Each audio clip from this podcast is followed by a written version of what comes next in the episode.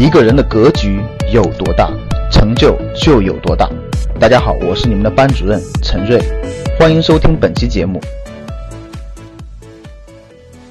我们以前看很多文章啊，讲的都是如何从贫穷到中产，如何从中产到富裕，对吧？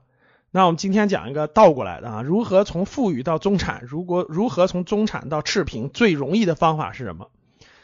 很多人就说，哎，老师这个那还不简单吗？是吧？从富裕到中产，从中产到赤贫，乱花钱呗，对吧？吃喝玩乐随便花钱，用不了多久，这不就变成这个中产了吗？然后从中产不就变成赤贫了吗？其实各位啊，阶层的变化其实是很难的，甭管你是升级还是降级，其实都挺难的。升级我们这里不作为重点了啊。你说老师，我怎么从一个贫下中农变成了中产一族？我如何从中产一族变成富裕一层？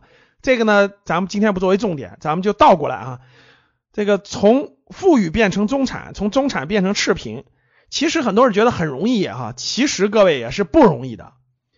其实呢，阶层的变化，哪怕从上往下，大家想一想，你光吃你能吃多少呢？对不对？一个家庭，一个富裕的家庭，光吃、光穿、光出去旅旅游，这种花费根本吃不穷，不会就从一个富裕咱就变成个中产了。一个中产家庭也不会因为吃了喝了旅个游了，对吧？孩子教育了，然后就变成赤贫了，其实也不会。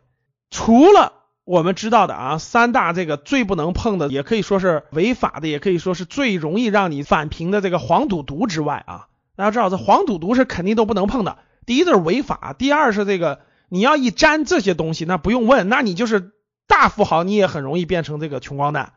咱们正常人。在不违法的前提下，不做任何黄赌毒的这种的前提下，各位，其实如果你想阶层向下降级啊，最容易的方法其实就是投资错误。这一点很多人其实没理解或者没反应过来。很多人呢就觉得我去投资，对吧？我其实是为了升级的，我从普通工薪阶层变成中产，从中产变成富裕，对吧？那我投资不是就为了这个目的吗？但其实上。正是因为最大的风险，对于我们普通人来说，对于我们遵纪守法的普通人来说，各位，你降级，辛辛苦苦的，对吧？成为中产是不容易的，辛辛苦苦成为富裕阶层也是不容易的。有些呢，可能因为你两口子比较努力，对吧？然后呢，都是精领一族，工作也特别努力，而变成了中产一族。有可能你那个呃两口子抓住历史时机，历史给你的机遇，真的上天给你的这种。眷顾，然后然后你才创业成功了，然后你成为了富裕一族，也是遵纪守法。结果呢，你这个为了获得更高的收益嘛，为了更多的保值升值，对吧？投资发生了错误，那太容易你就降级了。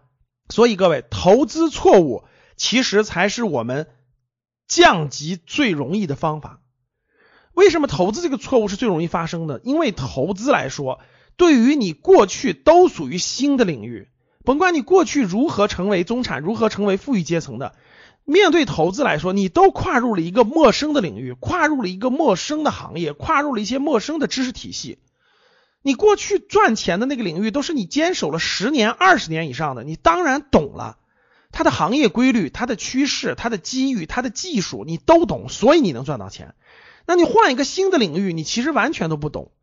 所以这时候很多人就迷失了，我要听消息了，对吧？我也不做任何学习，然后就稀里糊涂的把几百万很多的资金就投进去了。那你不亏钱等什么呢？你不了解里面的知识，没有经验，不了解里面的规则，也不去积累一些，也不去学习学习，那你肯定要重新滑坡了。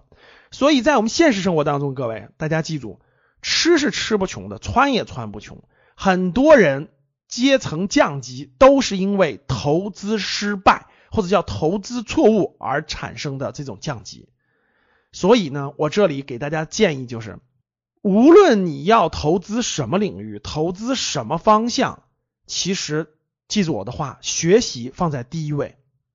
就算你不来格局学习一些投资理财的基础的知识，去区分这些金融陷阱等等的，那你也应该多看几本书吧，把学习作为第一位的。作为一个非常重要的一环，绝不是简简单单拍脑袋而决定的，这样你才会尽最大努力规避掉降级的最容易的方法。想获得更多投资理财、创业财经等干货内容的朋友们，请加微信幺二五八幺六三九六八。